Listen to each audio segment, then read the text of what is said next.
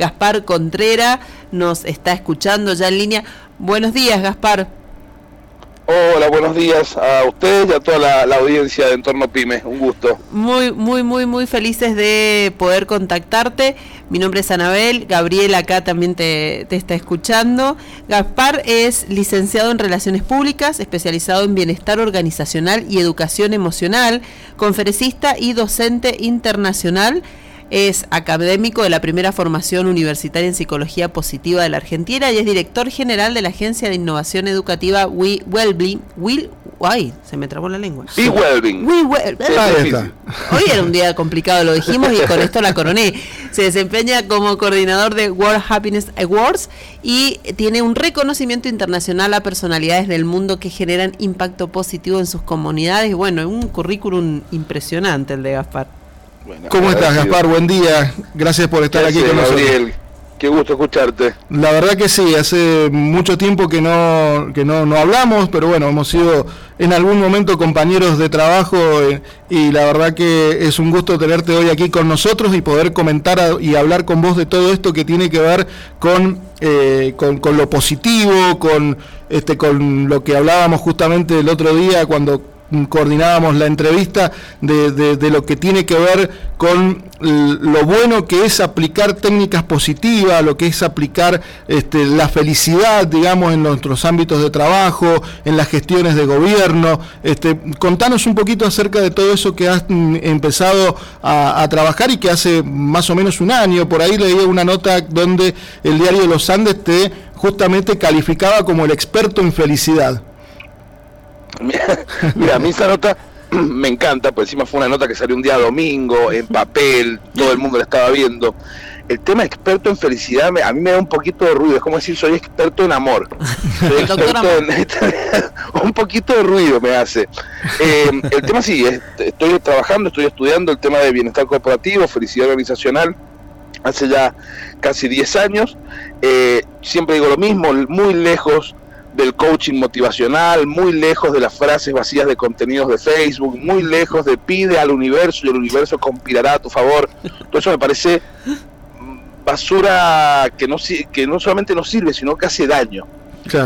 Entonces, como esto hace daño, en paralelo a esto, las principales universidades del mundo ya vienen trabajando hace más de 25 años el tema de la felicidad y la importancia de la felicidad de las personas en las organizaciones, en las comunidades, en los gobiernos.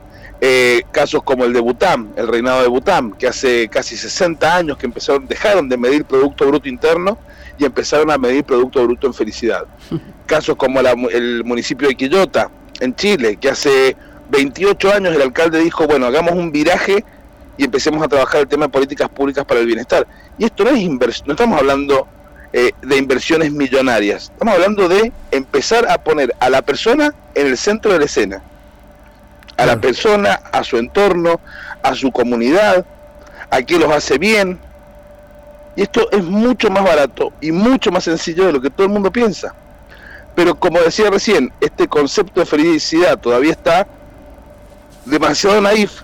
Algunos eh, políticos, algunos empresarios le tienen miedo hay que empezar a, dejar de que las grandes empresas y los grandes países empiecen a apostar en esto para que después las pequeñas empresas y los pequeños países empiecen a, copiar el ejemplo.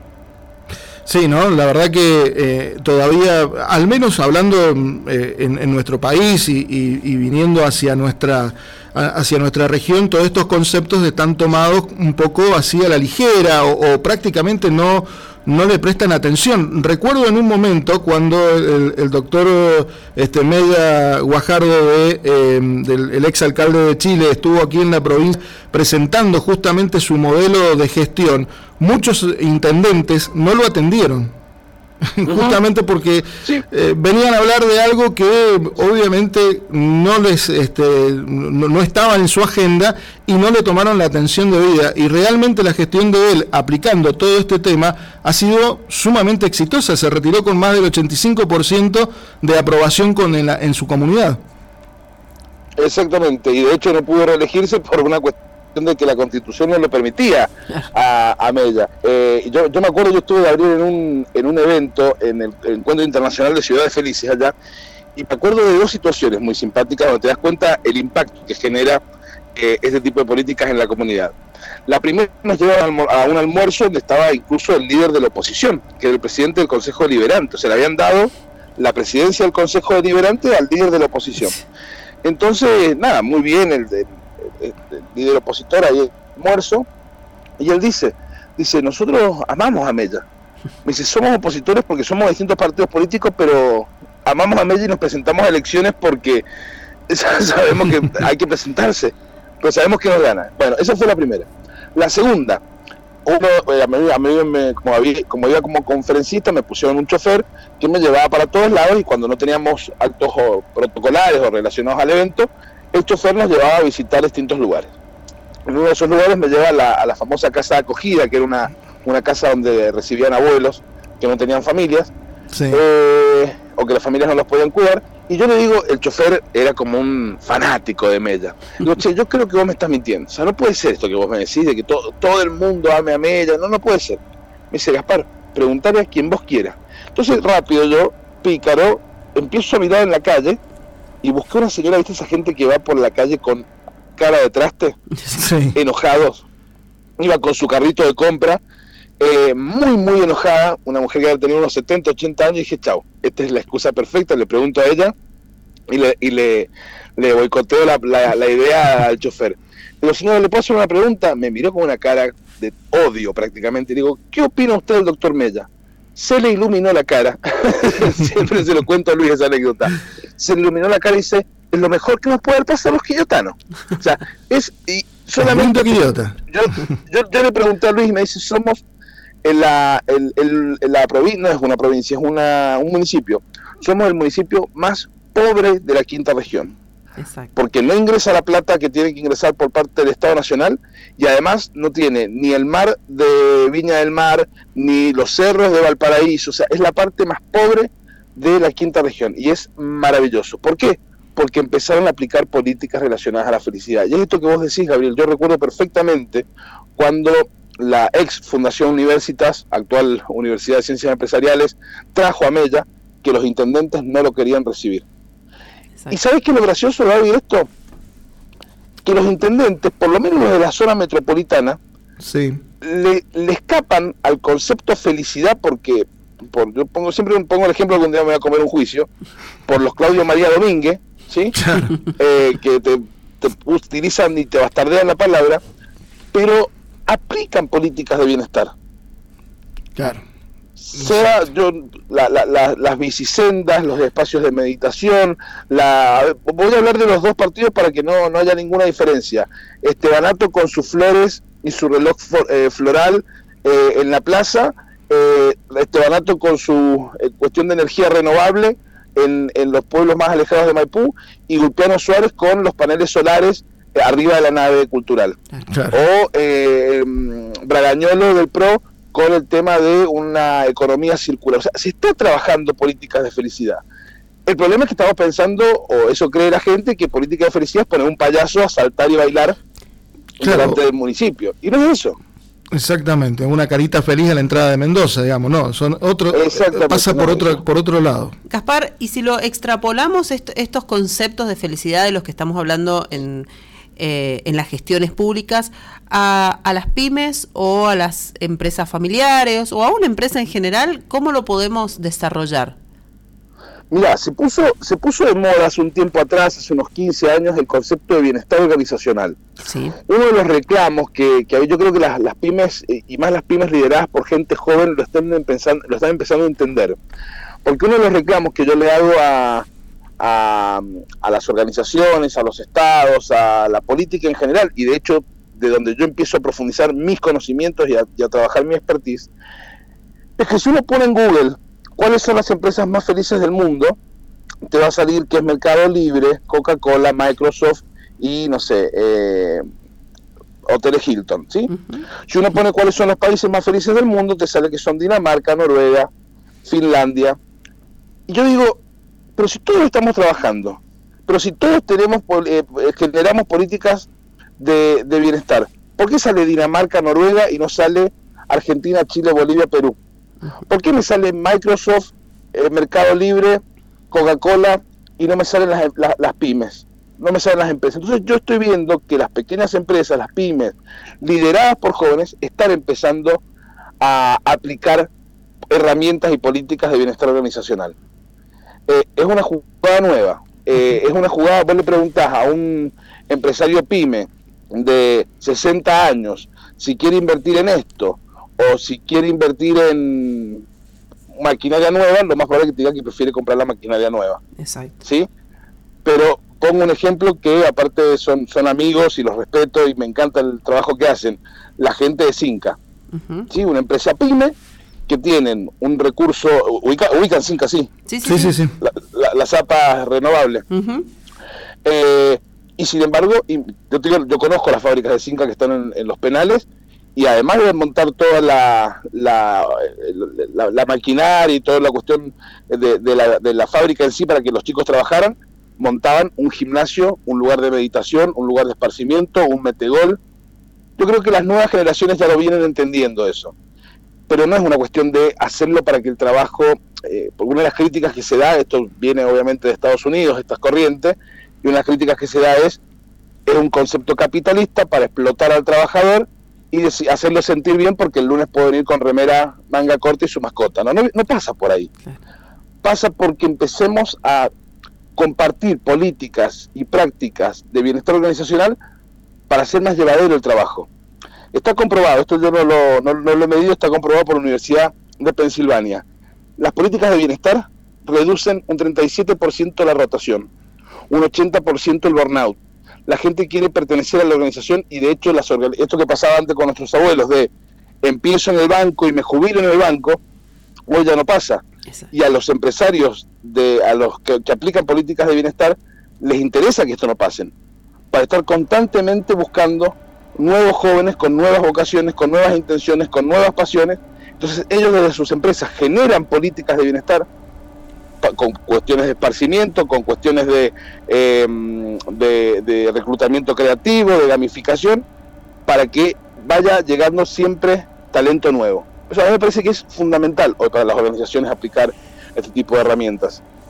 Bien, eh, Gaspar, algo que también queríamos conversar con vos es acerca de este eh, libro, de tu primer libro que eh, recientemente has dado a conocer a través de las este, redes sociales y que bueno, hay una agenda interesante eh, de presentaciones tanto aquí en Mendoza como en Buenos Aires y también este, seguramente lo será fuera del país.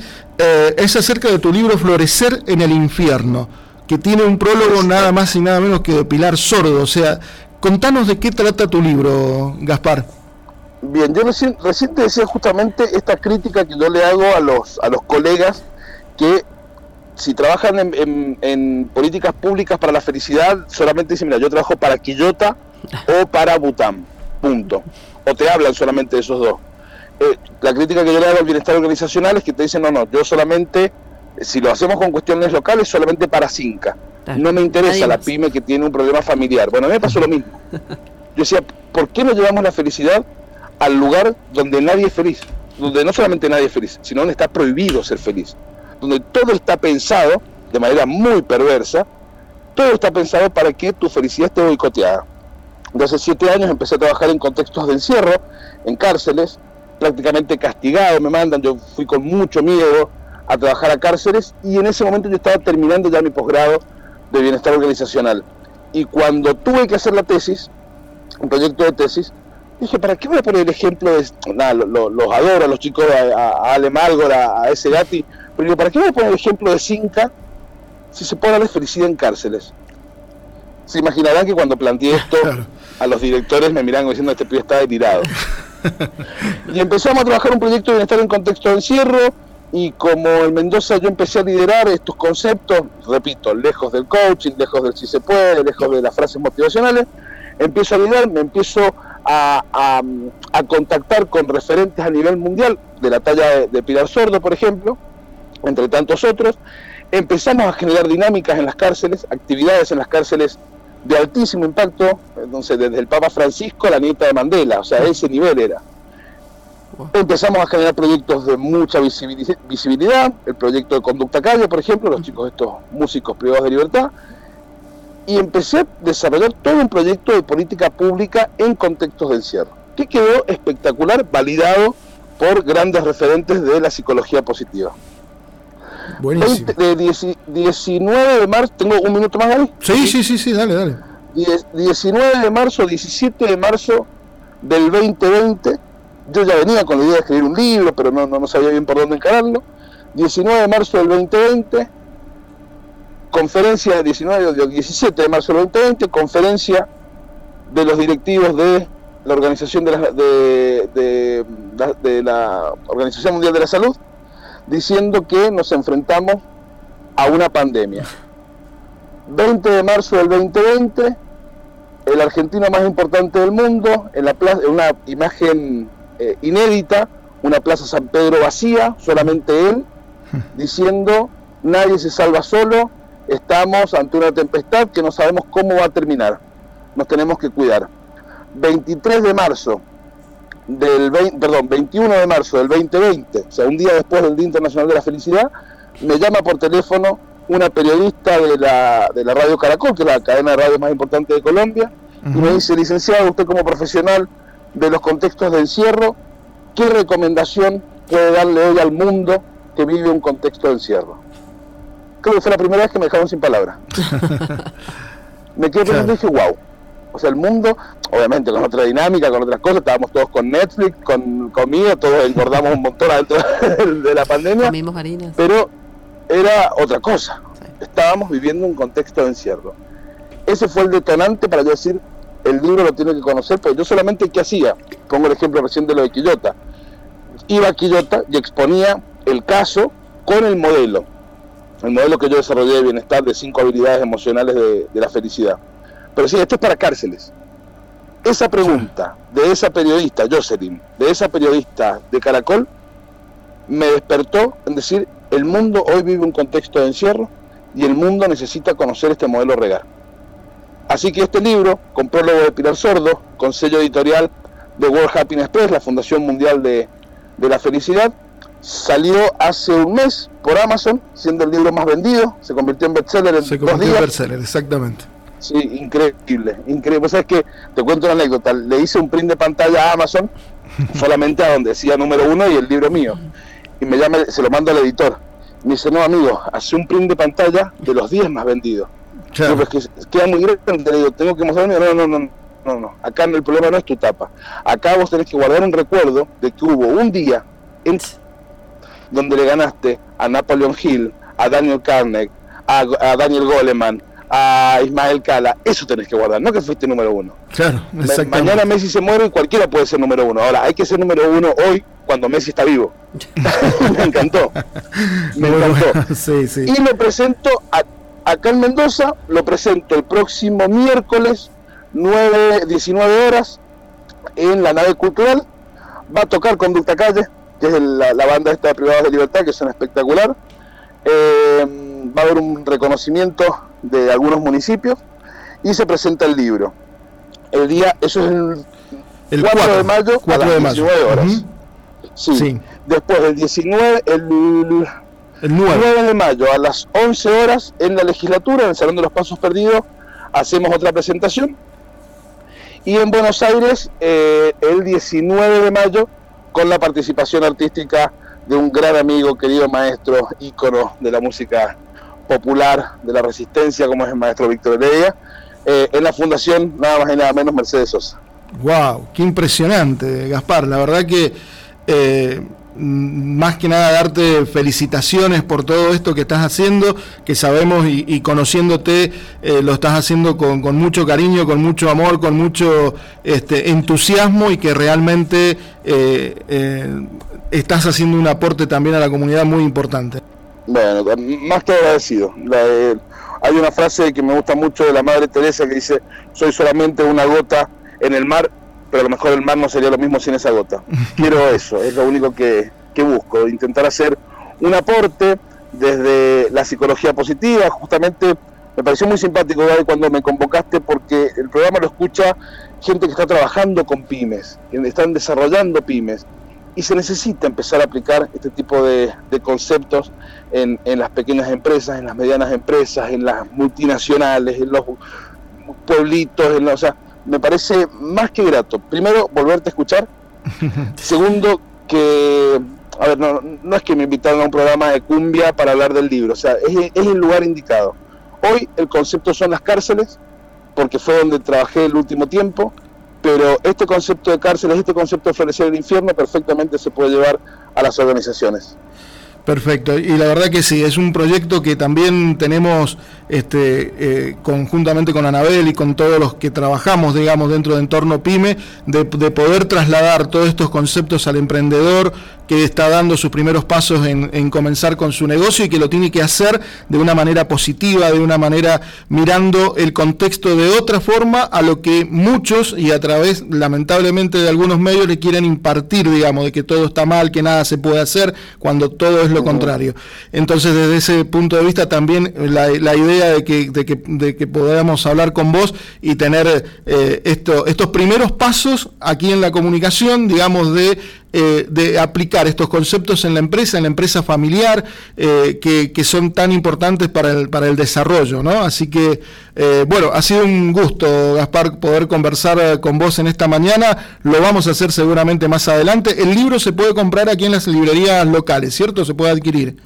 Sí, a partir del día lunes está disponible ya en la librería eh, Curcio, que es la librería pública del Ministerio de Cultura de la provincia, ahí en la calle eh, España, entre el edificio del Ministerio de Cultura y el Partido Justicialista. Sí. Eh, hermosa esa librería. Sí, está espectacular el proyecto ese, sí, muy bueno. Sí, sí, muy lindo, muy, muy lindo. Y los, aparte, ¿sabes qué es lo mejor, Gaby? Mm.